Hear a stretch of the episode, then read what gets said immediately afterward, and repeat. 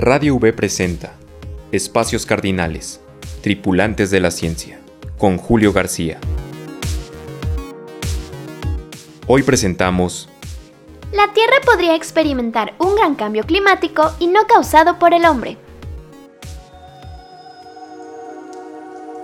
De acuerdo con una investigación publicada recientemente en la revista Science, hace 42.000 años hubo una ruptura del campo magnético de la Tierra que provocó importantes variaciones globales en el clima y extinciones masivas.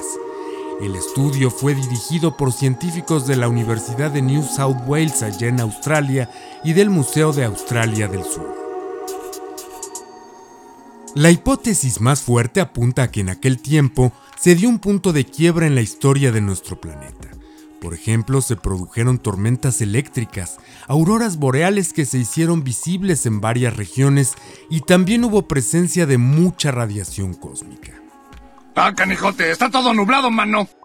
Esta serie de fenómenos se desencadenaron por dos razones fundamentales, la inversión de los polos y los vientos solares cambiantes. Según apunta uno de los coautores, Chris Torney, por primera vez en la historia hemos podido datar con precisión el tiempo y los impactos ambientales de los últimos cambios en los polos magnéticos. ¿A qué se refiere Torney con los cambios producidos en los polos magnéticos? No lo sé, tú dime. Fundamentalmente a la inversión magnética, también llamada variación de polaridad, que se produce cuando la orientación del campo magnético terrestre sufre modificaciones, de tal suerte que la posición magnética del polo norte y sur se intercambian. El estudio se enfoca en la variación ocurrida hace 42.000 años, conocida como evento Adams, y que fue temporal porque los polos volvieron a su sitio original luego de 250 años. Al respecto, los científicos poseen cifras muy claras. Cada 200.000 o 300.000 años se produce una gran inversión, aunque para desconcierto de todos, ya han pasado más de 780.000 años desde la última vez que sucedió.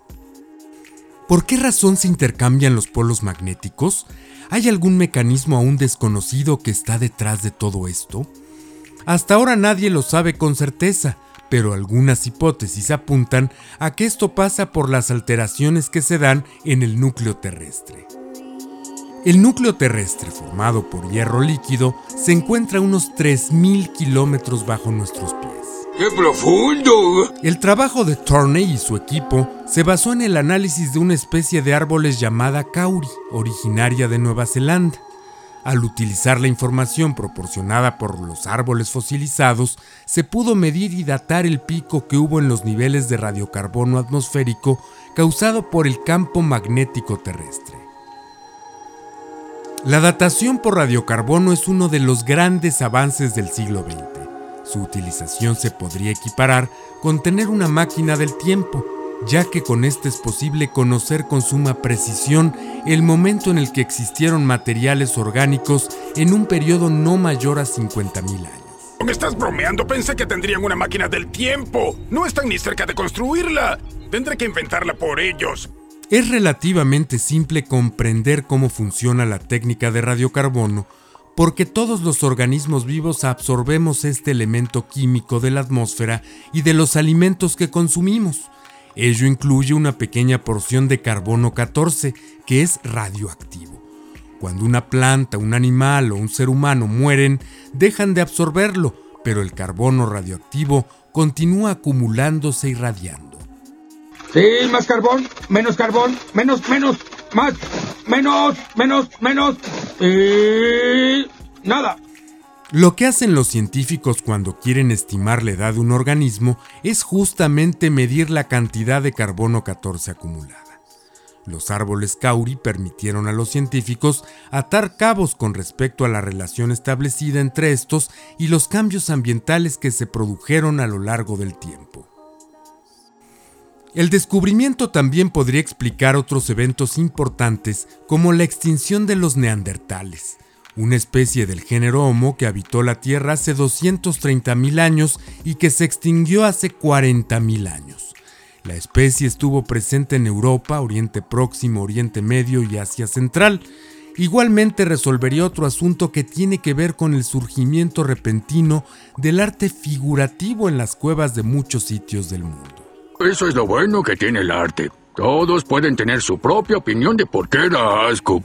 Por si fuera poco, los científicos encargados del estudio pudieron dar cuenta de que como consecuencia del movimiento de los polos en aquellos años, se produjo un desequilibrio en el campo magnético de la Tierra que hizo que las auroras boreales, que normalmente se producen en los polos norte y sur, se viesen por todo el planeta.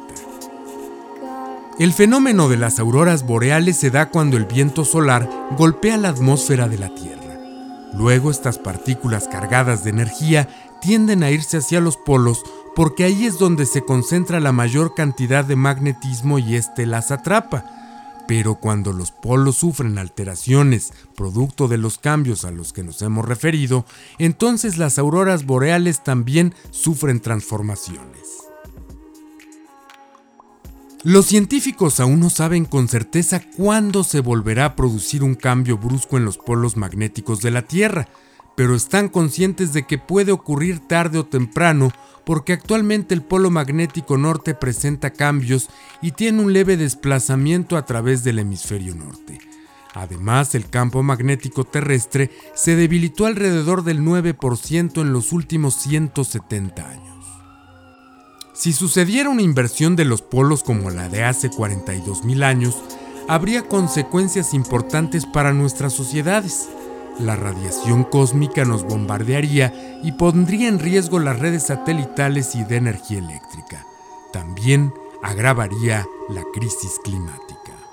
En mi opinión profesional, es tiempo para pánico.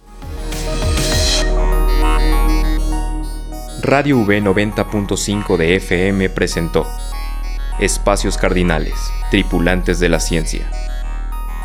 Información y guion Julio García. Música Finite Music.